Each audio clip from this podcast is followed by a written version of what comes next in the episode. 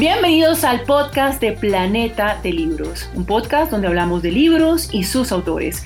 Soy Francisca Arbeláez y hoy estoy con ustedes para hablar del ritual y la magia de la cosmética asiática y para ello quiero que se pongan cómodos y sean parte de esta conversación con las autoras del libro Primero la piel, María Alejandra Calle y Adriana Rolda. Bienvenidas. Muchas gracias Francisca, un, verdadero placer estar acá con ustedes en este espacio tan especial. Antes que nada, quiero leer un poco la biografía de estas amigas, autoras, académicas. María Alejandra Calle es amante de los animales, la equitación y el mindfulness. Desde hace 16 años trabaja en la Universidad EAFIT, donde es profesora titular de negocios internacionales y también lidera el Observatorio de Negociación y Aprovechamiento de Acuerdos Comerciales.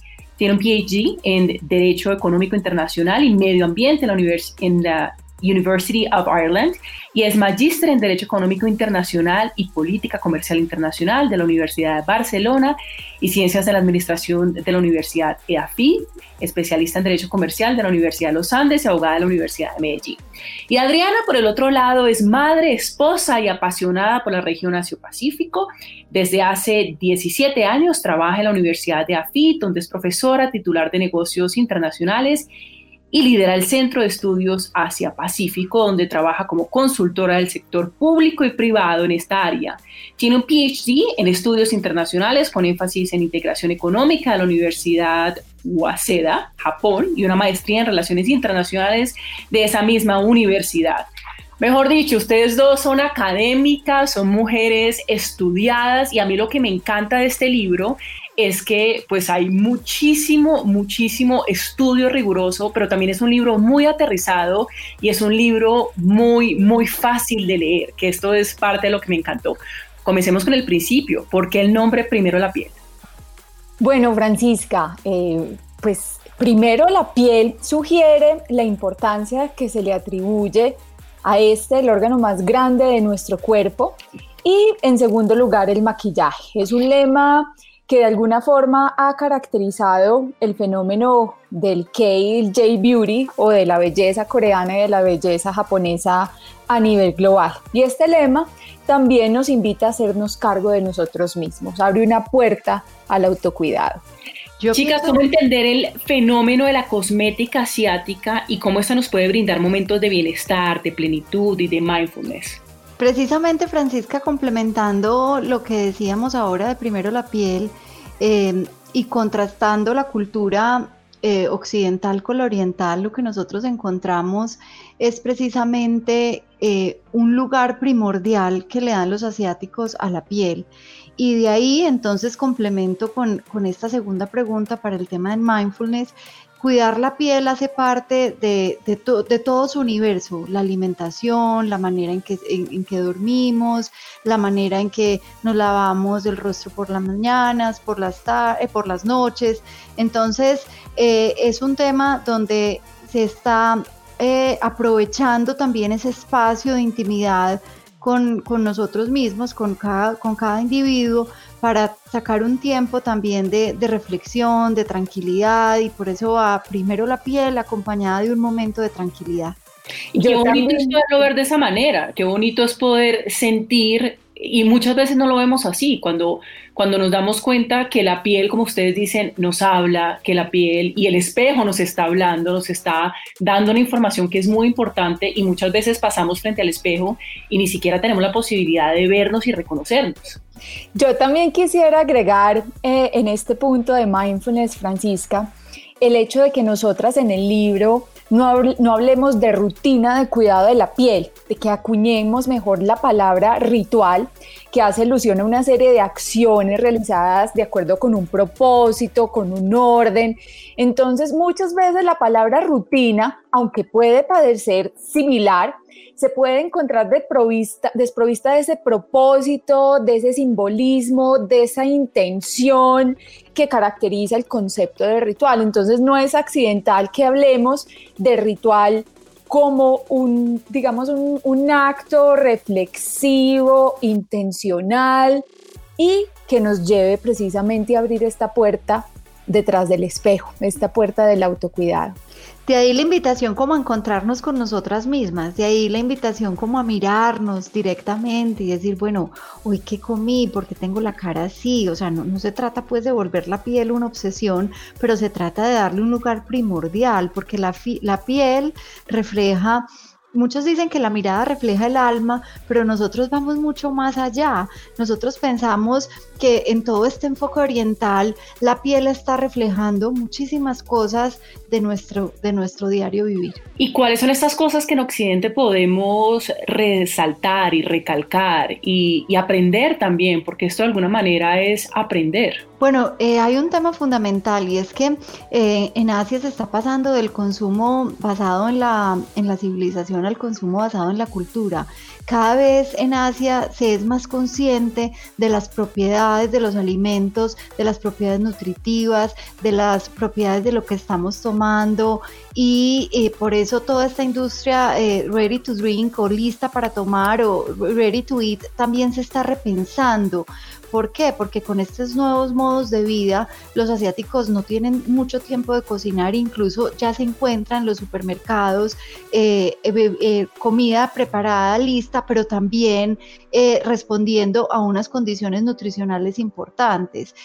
asimismo, también los hábitos de hacer ejercicio, los mismos hábitos de manejar los gestos adecuados, a veces nosotros no nos damos cuenta y estamos poniendo nuestro rostro en situaciones donde o, lo abrimos o, o el ceño. Entonces va ligado a una disciplina de alimentación, hábitos de ejercicio y también hábitos de de hecho, pues el yoga facial y todo este tema surge también en Asia y es cómo, cómo no solamente preparamos nuestro cuerpo, sino también nuestro rostro para, para, que se, esté preparado para, para el paso del tiempo, porque estamos, cada vez que vamos envejeciendo nos, nos preocupamos porque el cuerpo siempre esté muy bien, pero no hacemos nada para la cara, y la cara no es solamente, no es solamente echarnos una crema o, o lavarnos la cara, es también todo ese conjunto maravilloso que, que podemos hacer día a día para que nuestro rostro esté mejor.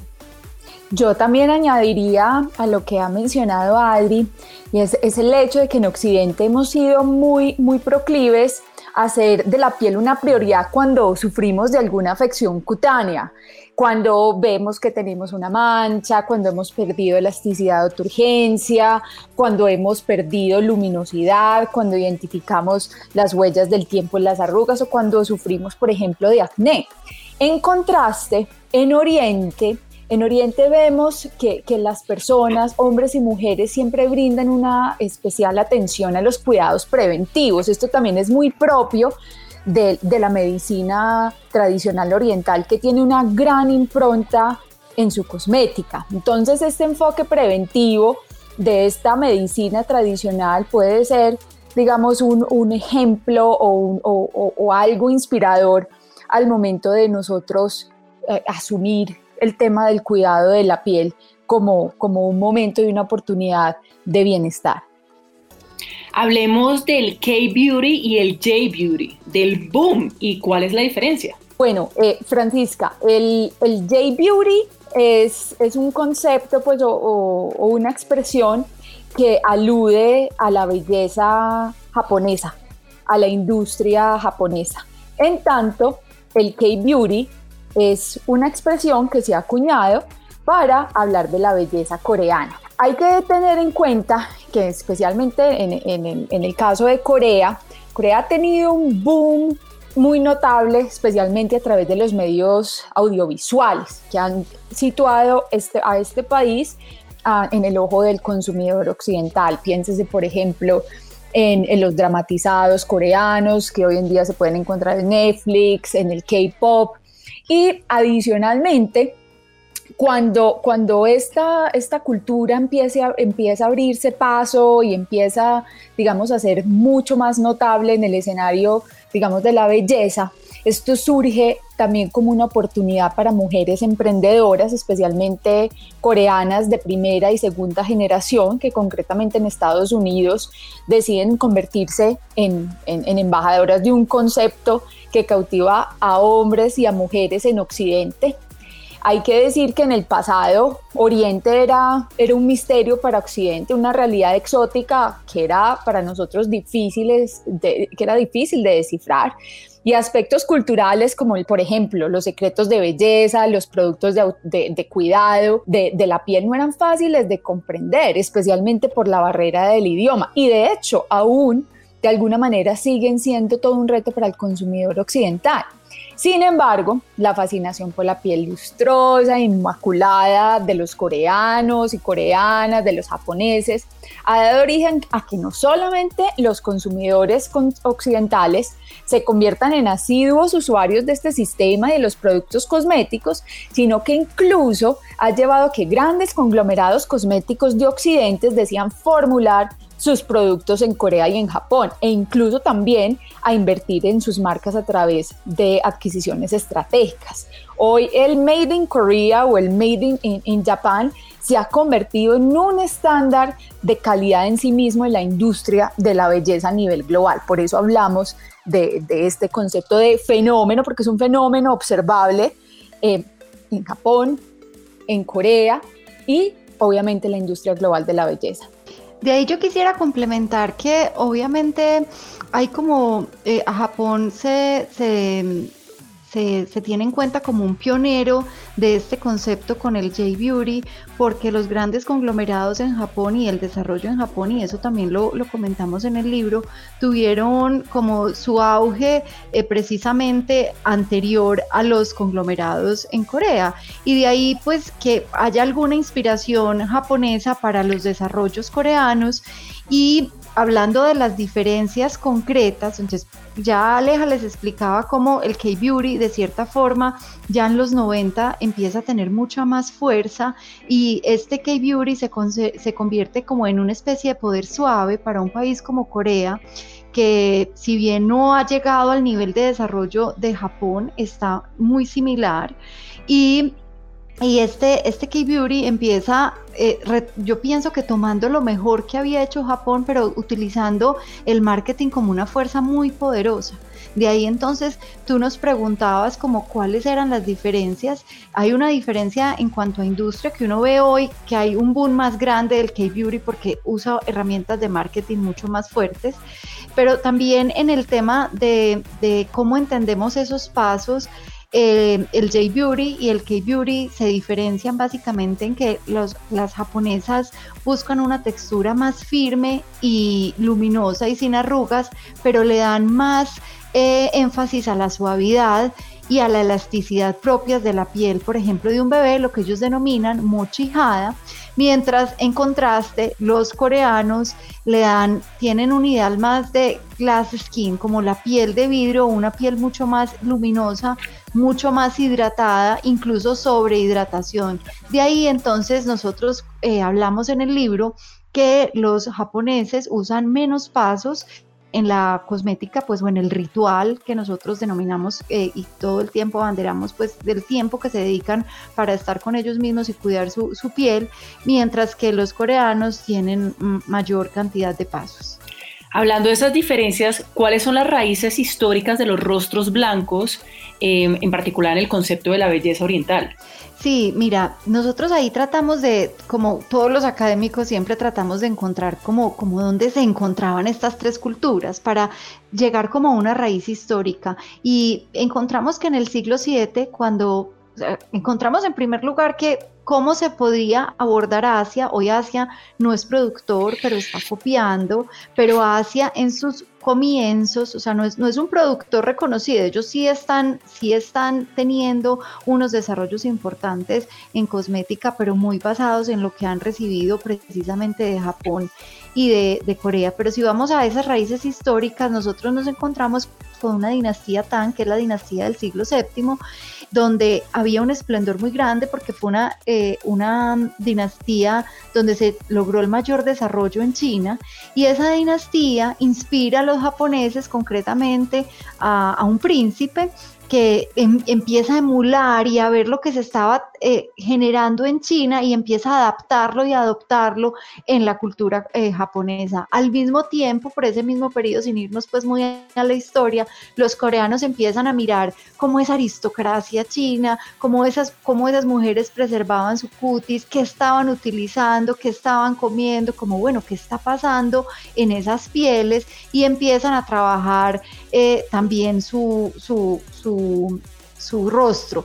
Y ahí toda la connotación de la nobleza que se quedaba precisamente en los grandes, eh, la nobleza palaciega que se quedaba en los, en los palacios y las, las mujeres que debían salir a, a, trabajar al aire libre y que se bronceaban. Entonces de ahí la obsesión de cubrirse sus manos con los guantes, de usar sombrillas. Si tú ves a un asiático, nunca deja que su piel le penetre, porque siempre hablamos que la piel y todo el tema del deterioro de nuestra piel se debe pues a todo lo que ya hemos hablado, pero también a la, a la foto, pues a la exposición al sol. Y ellos pues es un tema que han cuidado desde el comienzo. Y los asiáticos, dígase chinos, japoneses, coreanos, siempre han querido buscar una piel blanca incluso sin tenerla, porque a veces hablamos que, que ellos cuando uno los describe y los describen a veces incluso...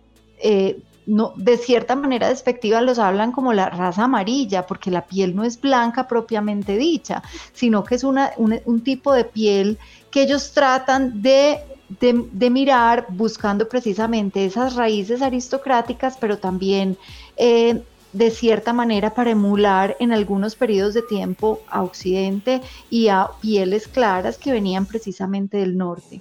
Algo que, también podríamos agregar en este sentido, Francisca, es que cuando analizamos el, sistema cosmético eh, de Japón y de Corea, vamos a observar una impronta muy notable, eh, como lo habíamos mencionado anteriormente, de la medicina, del, uso de, raíces, de hongos, de microorganismos, porque este es un sistema cosmético que también se ha, caracterizado por, el uso de la tecnología de la fermentación.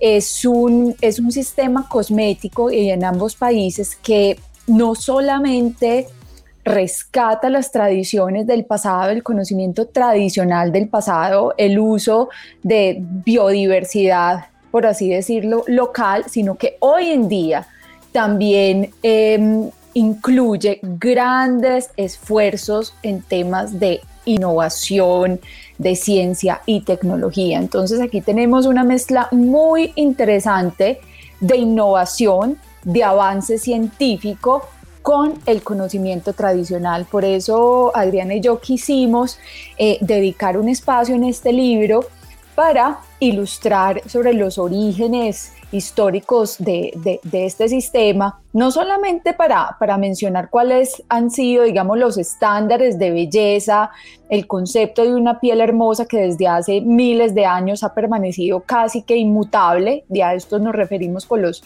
con los rostros blancos, sino también para efectos de demostrar cómo ese conocimiento tradicional, esa, esa medicina eh, oriental, que concretamente se puede rastrear en los textos chinos y que también ha influenciado otras formas eh, o manifestaciones de la, de la, medicina oriental como la coreana y la japonesa han permanecido en ese sistema, en ese sistema cosmético. Y de ahí algo, algo que resaltábamos incluso también esta semana en nuestro curso, eh, que hicimos un curso corto sobre este tema, y es el tema no tanto de la blancura, sino de la claridad es buscar que la piel no esté pigmentada, que es precisamente eso es el deterioro que causa el sol. Entonces, cuando vemos esta obsesión de, las, de la creación de las cremas whitening, que que buscan como la claridad, lo que están buscando realmente es que la piel no esté manchada. Este definitivamente es un universo enorme y este libro ya lo pueden adquirir. Adriana y Alejandra tienen una piel espectacular. Ellas son la viva, el vivo reflejo de que pues cuando uno se cuida desde adentro puede tener una piel hermosa y por supuesto poniendo los productos adecuados. Hablemos un poco de las geishas, el arquetipo de belleza tradicional de Japón y a ver si soy una buena estudiante porque ellas me estaban enseñando ahora. Porque las Kisaen son el arquetipo de belleza tradicional en Corea. ¿Lo dije bien? Sí. Súper, súper. Bueno, las, las geishas en Japón tienen un origen muy lindo y muy hermoso que es precisamente que va muy ligado con la cultura y eran esas mujeres del arte, eran las mujeres que, que si tú vas a una casa de geishas hoy, que hay muy pocas, eran esas mujeres expertas en servir el té, ahí va como el tema de, ese perfeccionamiento, ese perfeccionismo japonés que, que, es muy sutil en todo, en todo lo que los japoneses tratan de hacer. Entonces servir el té bien servido, eh, tocar el arpa. Una casa de geishas no es nada como lo que todo el mundo piensa, sino es un lugar de mucho arte. Entonces estas mujeres eh, surgieron en, en, Japón como unas mujeres expertas en el arte de entretener, el arte de entretener a través de la literatura, a través de la música, a través de una buena taza de té esas mujeres, eh, obviamente, entonces, para poder tener estos kimonos y estas, estas em, digamos, lujos, tenían un Dana, ese Dana era el que eh, aportaba, que era un señor empresarial, era un, era un, empresario, y eso, de ahí es donde se desvirtuó un poco la figura, pero realmente eran mujeres que inspiraban la moda y adicionalmente mujeres que se tenían que pintar el rostro de manera blanca, las quizá en, Corea no, vamos a hablarlo más adelante, se pintaban el rostro blanco, usaban rojo y negro para resaltar los atributos eh, de, su rostro. Entonces, ese, ese polvo blanco que se usaba para pintar las geishas, luego se transformó, es, antes se usaba con base en plomo, era un polvo muy dañino, entonces ellas que hacían, como tenían que usar ese, ese plomo para que les quedara la piel perfecta, tenían que preparar muy bien su piel y por eso es que las geishas inspiran precisamente el cuidado de la piel. Ya más adelante las Kisaen es una figura que se da muy similar, bueno, ahí hablamos que Japón ocupa Corea desde 1910 hasta 1945, pero también Japón ha tratado de, de por su cercanía y porque todo lo que llega a Japón llega a través de Corea, por, su ubicación geográfica, ha habido una complementación muy grande de sus culturas, pues o una manera pues de, aprender una de la otra y las Kisaen surgen también en Corea emulando a las geishas, pero las Kisaen no se pintaban la cara de blanco. Las Kisaen también eran mujeres de entreten pues dedicadas al entretenimiento y fueron precisamente las Kisaen en esa ocupación japonesa que se da en 1910, las primeras que se van convirtiendo precisamente con las, pues con, las consecuencias de la guerra en esas mujeres eh, comfort women, que es, que es precisamente las dificultades eh, eh, históricas que tienen Japón y Corea. Pero también eran mujeres dentro de su, dentro de su origen patrocinadas por y, y, y se convierten en esas mujeres que inspiran porque son las mujeres bonitas que están afuera, porque en Japón el tema del rol de la mujer adentro de la casa, administrando el hogar, administrando la crianza de sus hijos, y el hombre es esa figura que está afuera, entonces las mujeres veían como con cierta curiosidad qué estaban haciendo estas otras mujeres, qué se ponían, cómo cuidaban su rostro, y ahí entonces nosotros las denominábamos arquetipos de belleza tradicional en Japón y en Corea porque así lo, lo, trata su cultura. Yo quisiera agregar algo al, al, hablar un poco de este devenir histórico y en relación con los, con los rostros blancos, que nosotros en Occidente también tuvimos, digamos, hasta determinado periodo de tiempo, un estándar de belleza muy similar. De hecho, en, en Occidente los productos asiáticos, eh, sobre todo estos, estos polvos japoneses a base de arroz, de arroz creo que es el, el, oshiroi, Adri, si me, el oshiroi era, era muy apreciado, muy apreciado porque las mujeres en Occidente hasta principios del siglo XX también eh, trataron de emular esa, esa aproximación por tener un rostro pálido, sin manchas, nuevamente, eh, obviamente el, origen de esa, de esa diferenciación estaba en que precisamente la clase ociosa eh, permanecía en interiores, no se exponía al sol, mientras que los agricultores o la, o la clase trabajadora estaba frecuentemente expuesta al sol. Entonces, tratando de, preservar o, de, tratando de lograr un, un aristocrático, trataban de empalidecerse todo lo que fuera posible y obviamente estos productos asiáticos cumplían con esa función. Entonces, así como nosotros hablamos de las geishas o las kisaen, nosotros también podríamos buscar en nuestro pasado de Occidente, piénsese, por ejemplo, en, Francia, en Alemania, Madame Pompadour, podríamos pensar en María Antonieta, ¿cierto? Y podríamos encontrar una aproximación hasta muy similar. La diferencia es que nosotros, entrados en el siglo XX, renunciamos a ese estándar de belleza pálido y optamos por el estándar de la belleza bronceada, porque entonces ya el estándar era distinto, o sea, lo glamuroso no era estar encerrada en la casa, ¿sí? sino estar saliendo de vacaciones, exponiéndose al sol, entonces ya el look bronceado era, por el contrario, el sinónimo de distinción. Entonces es muy interesante ver cómo Oriente y Occidente se encontraron en un momento dado, luego se separaron. Lo interesante es, ver cómo hoy Oriente no ha renunciado a, ese look, ha adoptado, sí, y adaptado ciertas, eh, ciertas tendencias de Occidente, como por ejemplo en materia de maquillaje, en materia, digamos, de tinturas de, de pelo o incluso en la moda misma.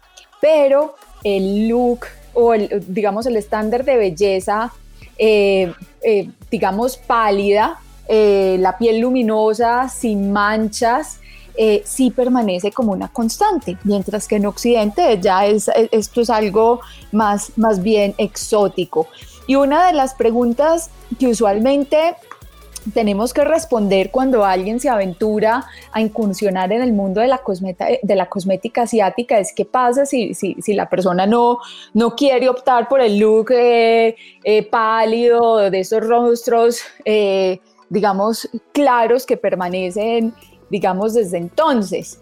Pues digamos que el, el, la, la cosmética asiática tiene cientos de líneas y miles de productos y no todos propenden por la aclaración, pero sí por el emparejamiento del tono. Recordemos que sin perjuicio de que nos expongamos al solo o no, o, de que optemos por uno u otro estándar de belleza, nosotros no tenemos el mismo tono de piel que tuvimos cuando nacimos conforme vamos envejeciendo, vamos notando ciertas marchas, ciertas pigmentaciones o despigmentaciones. Entonces, más allá de un tono, lo que se busca es recobrar una luminosidad perdida, un emparejamiento y tratar de emular más allá de un, de un color en particular, es la luminosidad perdida y la, digamos, el lustre de la juventud.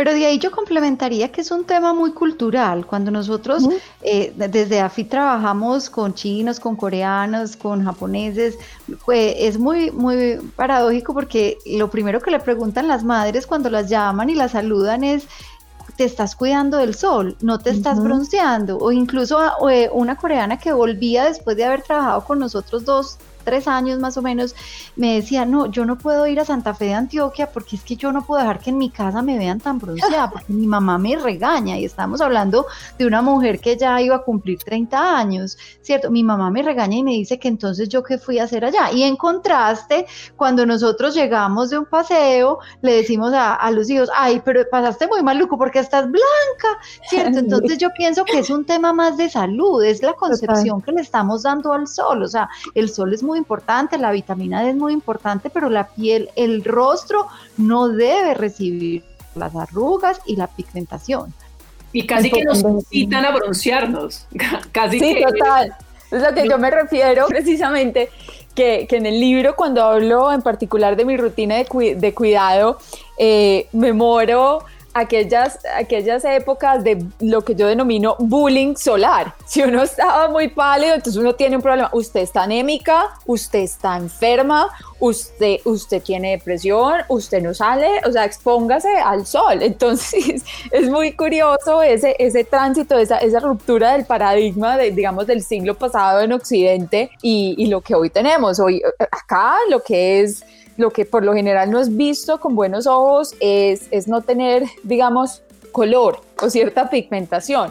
Mientras que en Asia lo problemático y precisamente por, por su obsesión por una piel sin manchas, por una piel, eh, digamos, juvenil, precisamente eh, restringe el uso, el uso del sol. Y para esto no solamente hablamos de productos eh, pues de, de, fotoprotectores, sino incluso el uso de la, de la protección solar de carácter físico, los lentes, la, la, ropa que usan, prendas con, con filtro solar, los parasoles, incluso hoy eh, existen múltiples eh, productos que pueden ingerirse, protectores solares que, que, se, que se ingieren. Entonces existe esa, esa, esa impronta subsiste esa impronta del pasado en donde la piel sin manchas es sinónimo de juventud. Es otra forma de entenderlo, porque yo no creo que sea necesariamente un optar por un estándar digamos, occidental o nórdico. Yo creo que esto no, no, va necesariamente por lo, por lo étnico. Incluso uno en Asia puede ver múltiples tonos de piel, pero lo que es claro es que quieren emular un estándar que parece ser inmutable y es el, y es el, es el tono parejo, el tono luminoso, lo más luminoso que se pueda dentro de la diversidad que, que también caracteriza eh, Asia. Y ya vamos a hablar del ritual de cada una porque me llamó muchísimo la atención. Eh, hablemos un poco de Corea del Sur es catalogada como epicentro del fast beauty. Uno pensaría que solamente hay fast fashion, pero resulta que hay fast mm. beauty, belleza rápida pero de hecho los consumidores coreanos son los más sofisticados y mejor educados del mundo en materia de cosmética. ¿Cómo es esto? Bueno, eh, eh, es importante decir, Francisca, que, que, en Corea lo que denominamos fast beauty eh, obedece a estos ciclos de producción tan rápidos que sin duda desbordan los ciclos de, producción de, de, Occidente. Digamos que cada, que cada estación uno puede mirar cómo estos cientos de marcas corren para sacar una edición especial como si fuera una colección de temporada. Entonces, cada marca tiene sus líneas, tiene, digamos, sus ediciones especiales para primavera, para otoño, y se pueden dar el lujo de hacer esto porque tienen, digamos, toda la tecnología que facilita esos, esos ciclos de producción tan rápidos. No sé si Adri quería agregar algo. Sí, digamos que el tema de Fast Beauty está en toda una propuesta eh, mucho más rápida de productos para el cuidado de la piel. Nosotros acá estamos acostumbrados a usar la crema Pons y a usarla de por vida y era la crema de las mamás. Acá, si tú estás usando una línea de té, quieres usar una línea de arroz y después quieres usar una línea de ginseng y entonces cada, cada, momento y por eso también hablábamos que los ciclos son muy cortos, o sea, ellos están cambiando fórmulas permanentemente, incluso líneas muy importantes que tienen, por ejemplo, eh, Innisfree o que tiene eh, Misha, que es una marca pues que muy reconocida, está cambiando sus fórmulas y esto para nosotros es, pero ¿cómo así? Me quitaron tal formulación porque tienen unos consumidores que están permanentemente sabiendo qué se van a aplicar en su rostro. Nosotros compramos una crema y si tú ves las proclamas occidentales, casi ni siquiera dice qué productos o qué ingredientes tiene. Cuando tú vas a comprar un producto eh, eh, de K-Beauty, de J-Beauty, pero sobre todo K-Beauty, lo primero que vas a encontrar son los ingredientes. Y así como le están enseñando a los niños ahora ver todo el, contenido nutricional de los productos, porque eso es un tema ahora en los colegios de los coreanos desde y las coreanas desde muy pequeños saben qué necesita su rostro. Es que como te decía, como la piel tiene una prioridad dentro de sus múltiples eh, eh, em, cosas o que, tienen, que, que, tienen en la vida, entonces desde muy temprana edad empiezan a saber que tienen que, que cuidarse. Entonces, ese tema de sacar un producto, de descontinuarlo, de sacar otra propuesta, de renovarlo, es un tema muy típico del K-Beauty. Y en ese orden de ideas, la, la cosmética coreana puede resultar abrumadora para un consumidor promedio. ¿Por qué? Claro, ¿por qué? Porque entonces tú llegas a una línea, entonces una marca como Misha tiene diferentes líneas, pero cada línea tiene sublíneas. Entonces, y, y cada, perdón, cada línea tiene categorías. Y entonces tú encuentras con que de una misma marca puedes encontrar, dependiendo del ingrediente o dependiendo del beneficio que tú quieras lograr en tu piel, entonces vas a encontrar diferentes propuestas. Entonces muchas veces dices, ¿y yo entonces qué uso? Yo, yo uso eh, eh, vitamina C o uso eh, perlas o uso mucílago, mucílago, pues o uso otras cosas para la piel, porque cada vez, y entonces hay un tema que ponen de moda y empiezan las otras marcas a sacarlo y a de cierta forma a copiarlo con diferentes envases. Entonces, como que el consumidor no sabe muchas veces que es precisamente lo que tiene que usar. Y adicionalmente lo que menciona Adri Francisca, esta abrumadora oferta en el mercado, también, digamos, los consumidores occidentales nos exponemos con, a, una serie de tipologías de productos a, a los cuales no estamos familiarizados.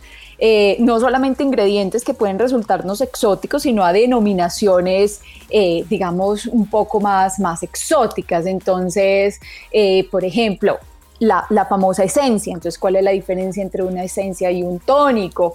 ¿Y qué es un booster? ¿Y qué es una sheet mask? ¿Y cuándo se aplica una y cuándo se aplica la otra? ¿Cuál es el orden de, digamos, de los pasos? Se, se dice que, por ejemplo, en Corea eh, el número de pasos oscila entre 10 y 12 pasos, que, digamos, que coinciden con tipologías de producto y cada uno con una función. En Japón la rutina de cuidado puede ser más minimalista o incluir menos cantidad de productos. Entonces, hay un sinnúmero de denominaciones, hay un sinnúmero de ingredientes que a ojos del occidental puede efectivamente resultar abrumador. Y hablando de lo abrumador y un poco como de la confusión, ¿qué origina la belleza limpia o el clean beauty y, la belleza libre de crueldad? Pero antes que nada, esta belleza limpia, pues muchos queremos como volver a, lo natural, estamos en ese momento, pero también nos confunde porque no entendemos muy bien qué es eso, qué es natural. Pues mira, Francisca, el concepto de belleza limpia, este es, este es, uno de los casos en donde uno puede, puede identificar digamos, la influencia de Occidente en, Oriente. Eh, hemos dicho que una de las características de la, de la cosmética oriental, especialmente de la, de la japonesa y de la coreana, es el uso de ingredientes botánicos es el uso de ingredientes, eh, digamos, obtenidos de la biodiversidad, pienses en frutas, pienses en levaduras, pienses en granos, pienses en, plantas medicinales, en fin. Sin embargo, en Occidente eh, ha existido desde hace relativamente poco, si, se tiene en cuenta pues eh, la historia de la industria cosmética, una necesidad eh, apremiante, no solamente por, por conocer cuáles son, digamos, las características del producto en términos de eficiencia, en términos de eficacia, sino también por el conocer el proceso de producción del producto, es decir, en la búsqueda de credenciales éticas y ambientales que rodean la producción del, del producto. Entonces, eh, el concepto de belleza limpia que surge especialmente en Occidente hace especialmente alusión a aquellos productos o la búsqueda de aquellos productos que no tengan disruptores hormonales, que no tengan rastros de pesticidas, que, que incluyan ingredientes de origen orgánico. Es precisamente esta tendencia por el regreso a lo natural. Lo que pasa es que el concepto de, belleza limpia, y eso lo mencionamos en el libro, puede dar lugar a confusiones, ¿cierto? Porque podemos entender cosas muy diversas por el concepto de limpio, ¿cierto? el eh, internet está lleno también de, cosas que, es tóxico, exacto, que es tóxico, que es químico, que no es químico y, un, digamos un miedo eh, muchas veces irracional por lo que es químico, entonces yo puedo poner H2O, pues eso es químico, eso es agua, ¿cierto? Eh, digamos, el extracto de una planta es químico, pues e, es, decir, es, un miedo muchas veces irracional eh, por el uso de ciertas palabras, de ciertas denominaciones. Muchas veces lo que se busca es el uso de ingredientes naturales más allá de ingredientes sintéticos. Es un tema sin duda controversial tanto en Oriente como en Occidente. Allí hace aparición, digamos, también todo el tema de las certificaciones, porque muchas veces las marcas pueden incurrir en lo que se denomina greenwashing, ¿cierto? Como un, o, tratar, pues, digamos, de, de, basar su promesa de valor con base en, en, afirmaciones muchas veces vacías, ¿cierto? Porque qué es natural, que no lo es. Eh, y los, los, los, consumidores se pueden muchas veces confundir. Adicionalmente, digamos, sumado al tema de la belleza limpia o libre de tóxicos, está el tema de la belleza libre de crueldad, de concretamente de crueldad animal. Y este es un tema que ha hecho carrera eh, en Occidente ya desde hace muchos años y tiene que ver con la experimentación animal en la industria cosmética. Por fortuna, esa es una, estamos hablando de una práctica abyecta que está prohibida en gran cantidad de países. Para el caso asiático, eh, nosotros nos detenemos en el libro para, para hablar de cuál es el estatus de Corea del Sur, de Japón eh, y de China en términos de prohibición de, pues, digamos, de esta práctica, eh, ya sea para la producción de, de, productos cosméticos o de importación de los mismos. Corea, por ejemplo, ha sido el pionero en Asia en prohibir la experimentación con animales. En, en Japón no hay una obligación de, digamos, de experimentar en animales como si existe en China. ¿Cierto? Entonces nos proponemos en un libro, en, digamos, en esclarecer este tema que es de gran interés para el consumidor occidental, seguramente incluso más que para el consumidor asiático. Entonces, como el tema no es claro para el caso, o puede no resultar muy claro para, para el caso de los productos asiáticos, eh, dedicamos un capítulo para esto, para hablar de cuál es la tendencia de belleza limpia, de certificaciones de ingredientes, de uso de ingredientes orgánicos de ciertas marcas, cuál es el estatus de los productos coreanos y japoneses en términos de prohibición de experimentación con animales. Es un tema que se ha desarrollado más en Occidente que en Oriente en términos de difusión de información y por eso consideramos ser absolutamente vital para el consumidor occidental tener claridad sobre esos, digamos, esas, esas em, credenciales de naturaleza ética y ambiental que rodean estos productos. Hablemos sobre la belleza de la piel como ritual. Lo tocamos un poco, eh, pero siento que es ese, como decíamos, ese mindfulness entendiendo em, que la cosmética japonesa es menos extensa que la coreana, ¿correcto? Sí, eh, digamos, en, el, en el ritual de, cuidado de la piel y nuevamente preferimos acuñar el, concepto de, de, ritual más allá del de rutina precisamente por esa, por esa intención, por ese interés casi que meditativo de indulgencia que caracteriza el uso de, estos productos. En, el ritual coreano de cuidado de la piel existen múltiples, múltiples eh, pasos que coinciden con, con tipologías de producto. Entonces, por ejemplo, tenemos eh, la doble limpieza, entonces hablando por ejemplo de, una típica, de un típico ritual de cuidado de belleza coreano en la noche. Tenemos una doble limpieza eh, que está conformada por un limpiador de carácter oleoso emulsionable, que muchas veces en Occidente pues nos aterrorizamos de pensar de que, que, vamos a tener que utilizar un limpiador oleoso que puede dejar residuos y también obstruir poros. Estamos hablando de una tecnología que facilita que el que el aceite, una vez entre contacto con la piel y entre contacto con el agua, especialmente que entre contacto con el agua, se vuelva como una especie de sustancia lechosa que se puede enjuagar muy fácilmente sin dejar ningún residuo graso. ¿Por qué empezar con el aceite limpiador, ya sea en formato sólido o en formato líquido? Porque se parte de la idea de que el aceite remueve el aceite. Entonces, en Occidente hemos, eh, hemos solido pensar que estos aceites limpiadores solamente se usan eh, cuando se quiere remover o se quiere derretir el maquillaje. Pero lo que pasa es que en la cosmética asiática se hace mucho énfasis es que, en, que durante el día la piel eh, digamos, se expone, digamos, a la, a la, polución, que durante el día sudamos, que utilizamos protector solar y esto forma una especie de capa más de carácter oleoso que es difícil de romper solamente con un limpiador acuoso, ya sea en gel, ya sea en espuma.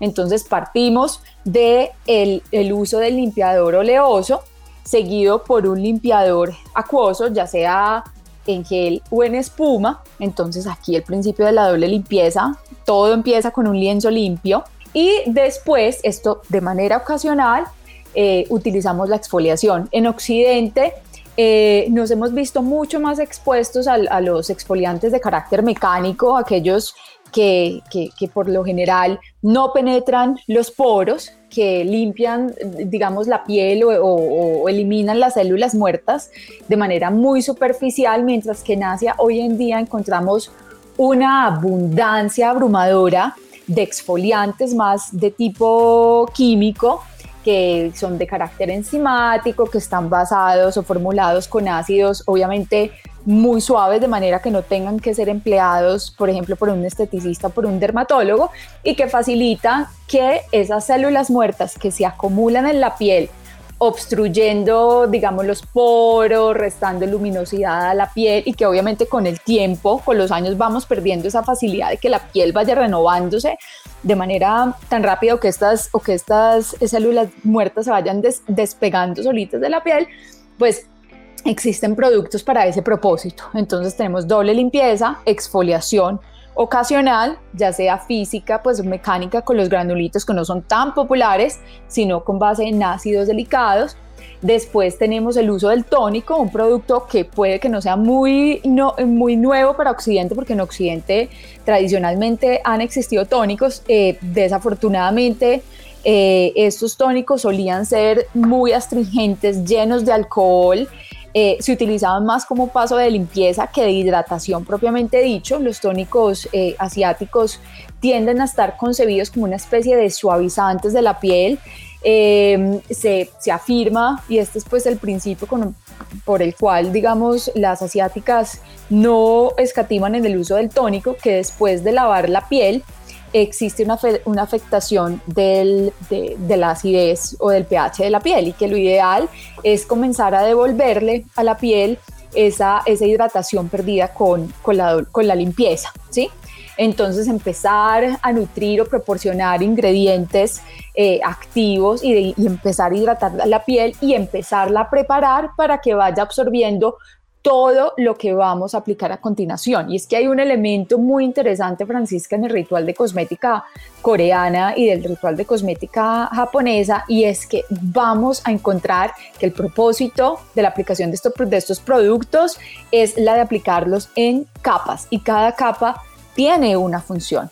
Hay una escritora una embajadora del K-Beauty en, en, Estados Unidos, Charlotte Cho, que tiene una metáfora muy interesante eh, y es el de la esponja y, la lógica del tónico.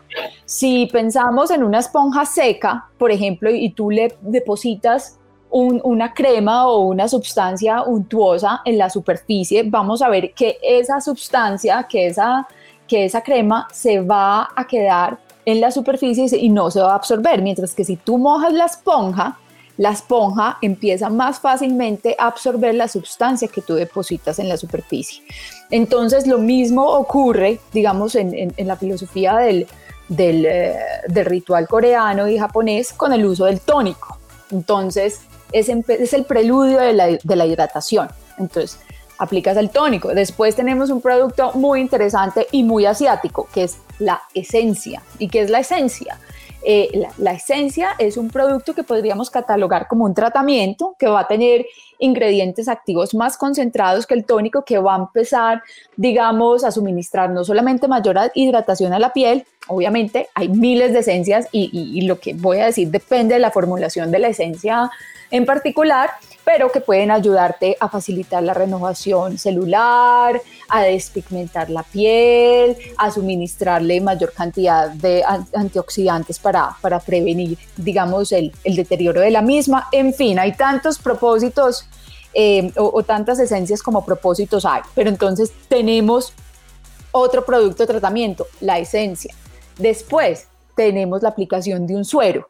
Y este suero puede ser muy concentrado o incluso potencializador de otros productos. Entonces aquí hablamos del famoso booster o de la famosa ampul o ampolla, entonces tenemos diferentes categorías de serum. Entonces empezamos de lo más ligero a lo más denso y de lo menos concentrado en términos de ingredientes eh, activos a lo más concentrado en términos de ingredientes activos para efectos de tratar necesidades de la piel muy específicas. Entonces, después del serum, eh, podemos aplicar una sheet mask, que son estas mascarillas de velo. Eh, este es precisamente uno de esos productos con los cuales el K-Beauty y el J-Beauty se han popularizado que son básicamente unas, unas fibras, un soporte, como que es como una máscara. A mí me encanta. Exacto, todos nos encantan y ya Occidente también ha, emulado esa tendencia. Y lo que hace esta mascarilla de velo, que puede estar fabricada con fibra de algodón, que puede estar fabricada con biocelulosa, con hidrogel, es suministrarle a la piel, estas mascarillas están remojadas en, tratamientos, ya sea en una esencia o en un serum, es suministrarle a la piel una especie de tratamiento choque en donde por un lapso de 15 o 20 minutos la piel vaya a absorber tanto como pueda estos ingredientes activos y esta sustancia hidratante. Entonces, esta, esta, este soporte, esta, esta mascarilla va a durar como una especie de barrera física entre la piel y el exterior, porque se, se asume que, por ejemplo, cuando tú aplicas un producto por el, por el solo hecho de estar en contacto con el aire, el producto puede comenzar a evaporarse. Entonces, este sheet mask va a actuar como una barrera física. Entonces, este es quizá uno de los, de los espacios más indulgentes. En, eh, se afirma frecuentemente que, que las coreanas aplican una sheet mask todos los días en, el libro tenemos un capítulo eh, enteramente dedicado al tema de, las de las de, de, los consejos para aplicarlas, de cómo elegir una buena sheet de cuál es la diferencia entre sheet de fibra de algodón, hidrogel, etcétera. Pero bueno, este es otro de los, de los pasos o, pues, obligados o ocasionales. También tenemos la crema de contorno de ojos, tenemos el humectante cuya función es, es sellar digamos, todo lo que hemos aplicado anteriormente, es el de, el de proteger, digamos, la barrera cutánea y también impedir, digamos, que esa, que que esa humedad se, se evapore. Entonces hablamos mucho de los tipos de humectantes que tenemos en, en Asia, todas las clasificaciones, y por supuesto de los fotoprotectores.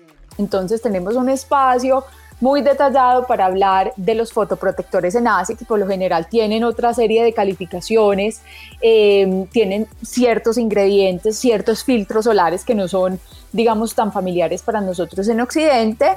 Y, bueno, esto es más o menos en, en, en términos de la rutina coreana. En Japón vamos a ver que hay muchos productos que se van a, a, emplear, pero en menos cantidad, que es, que es digamos, más, más minimalista cuando la comparamos con la, con la coreana. Y tenemos todo un glosario para que el consumidor occidental, al momento de conformar su rutina de cuidado de la piel con base en estos, en estos productos, pues sepa cómo, cómo, cómo orientarse. Adri, ¿tú quieres decir algo? Sí, yo pienso que, que, cuando hablamos de todos esos pasos, eso es precisamente lo que nos pasa a nosotros en los talleres que dicen, pero ¿cómo así? ¿Y a qué horas yo me voy a echar esas 10 cosas, esas 12 cosas?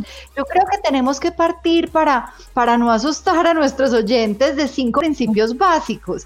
La limpieza, la preparación, la hidratación, la, la humectación y la, y la fotoprotección. Esos principios básicos, pues obviamente cuando hablamos de preparación, ya el consumidor puede escoger o elijo dos o elijo uno, o elijo uno y me lo aplico varias veces, ¿cierto? Pero estamos hablando de esos principios básicos que cualquier dermatólogo te va a decir que tú debes tener en la piel. Ahora, este es el mérito de una industria, este es el mérito de una industria que le está enseñando al consumidor, hágase cargo de su propia piel y asuma como la responsabilidad de cuidársela, de sacar un tiempo, un espacio precioso de su vida en la mañana y en la noche y hágala tan extensa como usted quiera. O sea, la exfoliación es un tema esporádico. Hay pieles que se pueden exfoliar mucho, hay otras que no. Lo mismo, el tema de los sleeping pack, que es un último paso, que es el, el paso que sella, eso también depende. Si es una piel más madura, obviamente va a necesitar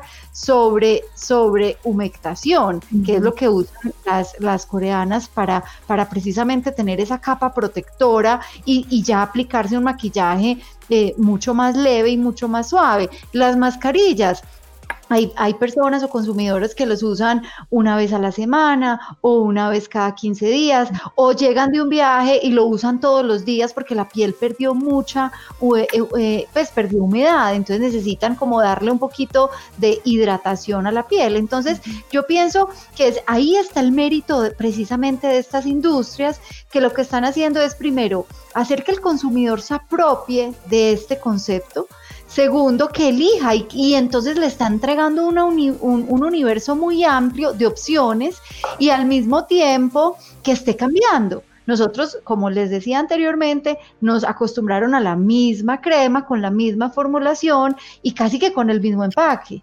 Ahora estamos hablando de una industria completamente distinta que adopta un montonón de prácticas y de nuevos ingredientes que son novedosos y que incluso se están descubriendo en este momento. O sea, todo el tema del jeans, en las propiedades del jeans, en las propiedades del té, las propiedades del arroz, de eso nosotros no hablábamos en cosmética occidental. ¿Y cuál sería el valor agregado del té precisamente en, este ritual?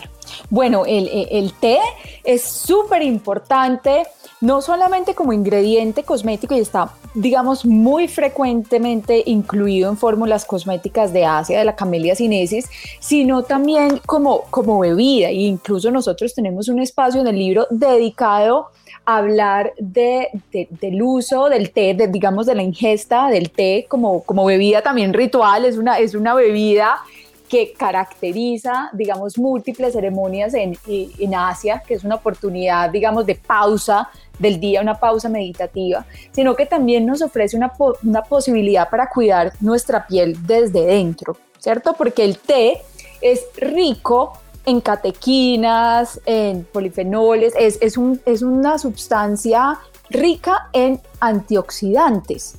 Entonces, el, concepto y, la idea del antioxidante va a ser clave al momento de combatir el fotoenvejecimiento o el envejecimiento prematuro. Entonces, sin duda, la ingesta de té, de té verde, de té blanco, de roibos, eh, que es un arbusto australiano, puede ser de gran utilidad y crear una excelente sinergia para el proceso de, cuidado de la piel, pero esta vez desde dentro. Entonces en Asia tenemos el la camelia sinensis o el, o el té como ingrediente de las formulaciones cosméticas, pero también lo encontramos como un aliado, digamos, en la alimentación. Y, por eso le dedicamos un, un capítulo especial para que nuestros lectores sepan, digamos, distinguir entre los beneficios para el cuidado de la piel propios de un té blanco, de un té verde, del matcha e incluso dar algunos tips para la preparación.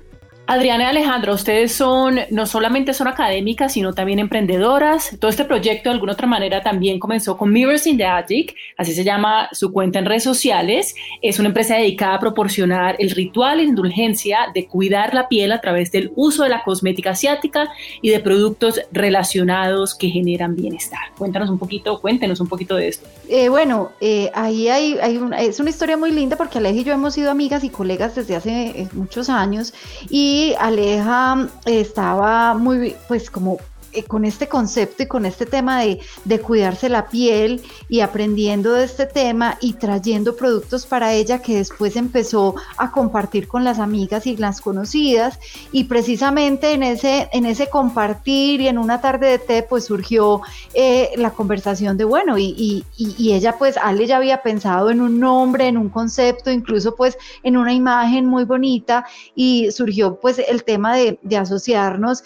Y lo primero que nos encontramos es que manejar esa variedad de productos con unas dificultades o con unas restricciones tan importantes como las que tiene Colombia al comercio internacional, o sea, en términos de facilitación de comercio, nosotros en Colombia somos uno de los países más atrasados. Nos dimos cuenta que traer todo ese universo acá, o sea, era casi que imposible porque teníamos que crear INVIMAS, todos estos, estos requisitos que necesitábamos para importar casi que pues nos tocaba más de 100 INVIMAS, porque cuando Aleja empezó a conocer todo este universo, lo primero que identificó es que era supremamente variado, que es lo que les estamos explicando. Entonces, para traer múltiples marcas con múltiples beneficios era imposible. O sea, yo creo que ni siquiera eh, para una empresa coreana que se quiera radicar acá eh, es más costoso el estar registrando producto por producto, referencia por referencia, que traer la propia marca o que abrir el propio almacén. Entonces dijimos, no, ¿qué, qué, tenemos que hacer? Entonces dijimos, no, vamos a, convertir este tema que es nuestra pasión en un tema que también pueda ser rentable de cierta forma. Vamos a crear una marca eh, que tiene eh, sus raíces precisamente espejos en el ático, surge Mirrors in the Attic porque nos facilita la comunicación con Asia, vamos a convertirnos en embajadoras de marcas que realmente nos generen confianza, entonces de ahí construir una relación con empresas asiáticos, lo cual, asiáticas coreanas, más adelante japonesas, lo cual no es nada fácil y traer lo mejor precisamente para nuestros usuarios. Obviamente nosotros trabajamos en la universidad y tenemos eh, siete contratos 24/7, eh, pero la idea es convertir este proyecto también eh, en un tema donde nosotros podamos compartir nuestras tardes de té, ofrecer nuestros productos y, tener pues eh, precisamente un mayor alcance, no solamente en Medellín, sino también en Colombia, pero sobre todo bajo el concepto del ritual, sobre todo bajo el concepto de estas pequeñas indulgencias, de estos momentos que nos regalamos eh, a nosotros mismos. Y de ahí entonces por eso pensamos que Mirrors in the Attic también es una, una empresa eh, dedicada al bienestar, porque es pensar y por eso partimos del conocimiento y luego de los productos que generen bienestar. Vamos llegando hacia el final, pero Alejandra, ¿en qué se diferencia este libro de otros que ya existen en el mercado sobre temas similares? Bueno, Francisca, antes de, escribir este libro, eh, Adriana y yo tuvimos la oportunidad de, digamos, de leer todos los libros que a la fecha existían en el mercado. Este libro es resultado de un, de un conocimiento acumulado eh, de años de investigación y de experimentación con ambos sistemas cosméticos, eh, del deseo de compartir nuestra, nuestra pasión y lo poco mucho que hemos aprendido al sumergirnos en dos culturas que promueven de una manera tan especial el autocuidado y la belleza de la piel. Eh, también el resultado del interés creciente en Latinoamérica por este fenómeno observable que ha liderado la industria cosmética de Japón y de Corea y que hoy ha influenciado a que millones de hombres y de mujeres de todo el mundo se hagan cargo de su piel y que generen, digamos, esta, esta, este bienestar. Bueno, es el resultado también de una, de una investigación rigurosa. Eh, es importante decir que, que, cuando nosotras nos sumergimos en este mundo y empezamos a, a experimentar con todas estas marcas, observamos que detrás de esta fascinación por los asiáticos, por concretamente por los japoneses y los coreanos, existía todo un fenómeno cultural, empresarial, de innovación y desarrollo que como académicas no podíamos dejar pasar desapercibido. El hecho de que, por ejemplo, Seúl sea hoy considerada como la capital del mundo de la belleza era algo que despertaba por lo menos curiosidad. Y es, importante decir que aunque, como tú lo mencionaste al inicio, es un libro escrito de manera amena, de, de manera, digamos, concebido para que llegue a todos los públicos, es el resultado de años de investigación, de múltiples entrevistas, eh, digamos, realizadas en Japón y en Corea con miembros de la industria, con científicos y consumidores de este país, y teníamos que dejar todo eso plasmado. Entonces es un, es un libro que pretende ser no solamente una guía, pero que también facilite la, digamos, la eh, eh, el sumergirnos en las raíces culturales, en las raíces de innovación y que nos faciliten o que faciliten a los consumidores de cosmética coreana y japonesa, eh, concretamente de, hispanohablantes en este momento, realizar una inmersión de manera segura y una, de una manera mucho más informada que la que pueden, digamos, adquirir muchas veces en libros que si bien tienen buena intención, eh, pueden trivializar el fenómeno y dejar muchas incógnitas sin resolver. Adri. No, yo pienso que el reto de nosotros era cómo informar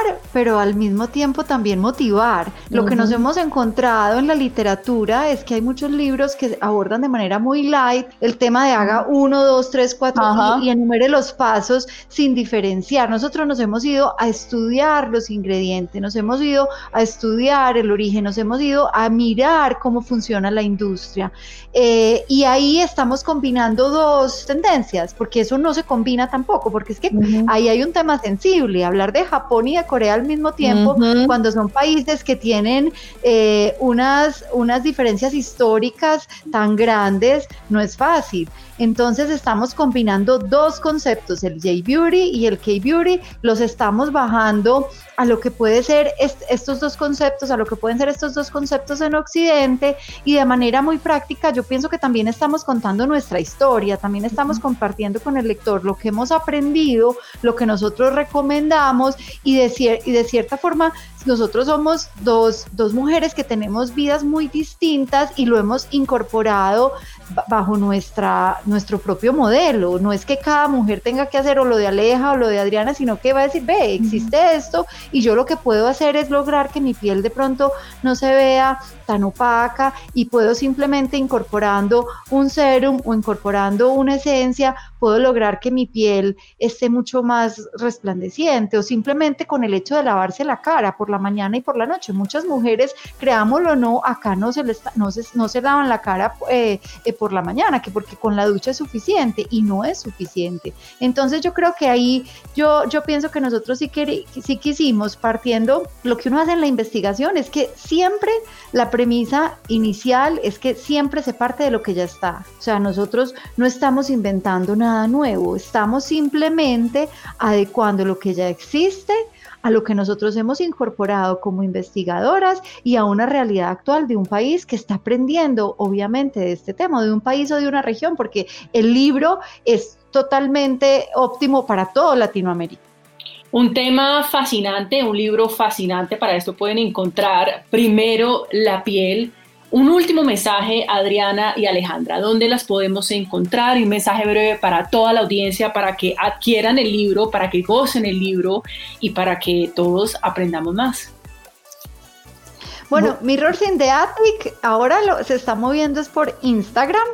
Eh, como les decíamos, si estamos volviendo de nuestro hobby una industria, este, una empresa, perdón, entonces por ahora nuestro, nuestro eh, Instagram es arroba mirrors in the attic y, y obviamente también nos pueden escribir a nuestros correos electrónicos. Sí, y una invitación a, a, quienes escuchan este podcast a que se aventuren con curiosidad y con capacidad de asombro a, conocer más sobre este sistema cosmético, que es ante todo un sistema de autocuidado, que es el resultado de miles de años, que tiene una impronta de la medicina oriental, una impronta incluso de su filosofía ritualista, que, que, se dé la oportunidad de incorporar y de adaptar, siguiendo también, digamos, como, como esa filosofía japonesa, de adaptar a su propia vida y a su propia rutina un espacio de bienestar que aunque pareciera ser abrumador, digamos, por múltiples categorías de productos, de pasos, en el día puede tomarnos entre 5 minutos y 20 minutos máximo. Entonces, que no sea nada eh, que, que resulte, digamos, imposible de emular o de incorporar. Sí, como decimos en el libro, primero la piel nos invita a hacernos a cargo de la piel que tenemos para alcanzar la que queremos y a confrontar la realidad que se esconde detrás del espejo. Bueno, queda mucho, mucho por hablar. Para esto pueden adquirir su libro, primero la piel. Y por último, ¿cuál sería ese último mensaje que ustedes le quieran dar a la audiencia que está lista para leerse este libro? Pues lo primero es que, no sientan que se tienen que abrumar, que si quieren cuidarse la piel y quieren aprender de cómo poderse cuidar la piel aún mejor y entender todo este concepto de dónde viene el K-Beauty y el J-Beauty, el libro les va a dar múltiples alternativas, no solamente contándoles un poco del origen, sino también de la aplicación y, también de, toda la variedad de, de, productos y de ingredientes que pueden encontrar. Entonces es un espacio para aprender, pero también para incorporar un nuevo ritual a su vida. Alejandra. Bueno, yo también diría que es una, es una invitación para quienes nos escuchan aproximarse a esta realidad tan fascinante de la cosmética asiática, concretamente de la coreana y de la japonesa, y que incorporen o que adapten a su rutina cotidiana, a su rutina diaria, estos elementos que pueden proporcionar bienestar y sobre todo una piel saludable. Recordemos que la piel es el espejo de, muchas cosas, de nuestra salud, de, nuestro estado de ánimo, Entonces es simplemente una, una invitación a verse de otra manera detrás del espejo y a conocer un poco más de las raíces históricas, de industria, de innovación y tecnología que caracterizan un fenómeno que se ha tomado a Occidente por asalto. Bueno, llegamos a un final. Yo quiero irme con esto que me inspiró muchísimo de Alejandra Adriana. Cada día tiene su afán, cada ocasión requiere de una indumentaria adecuada, cada atleta requiere una rutina de ejercicio diferente, la piel no es la excepción. Y Adriana dice, abro comillas, el mundo de las pequeñas indulgencias, el entusiasmo por recuperar lo que realmente inundaba de genuino placer, la fascinación, el cuidado de la piel y ese universo de pequeños coqueteos conmigo misma. Gracias a todos por acompañarnos hoy en este nuevo episodio. Recuerden que siempre esperamos sus comentarios y preguntas desde las redes sociales y página web. Nos encuentran como Planeta de Libros Colombia en sus redes o buscador. Un abrazo a todos.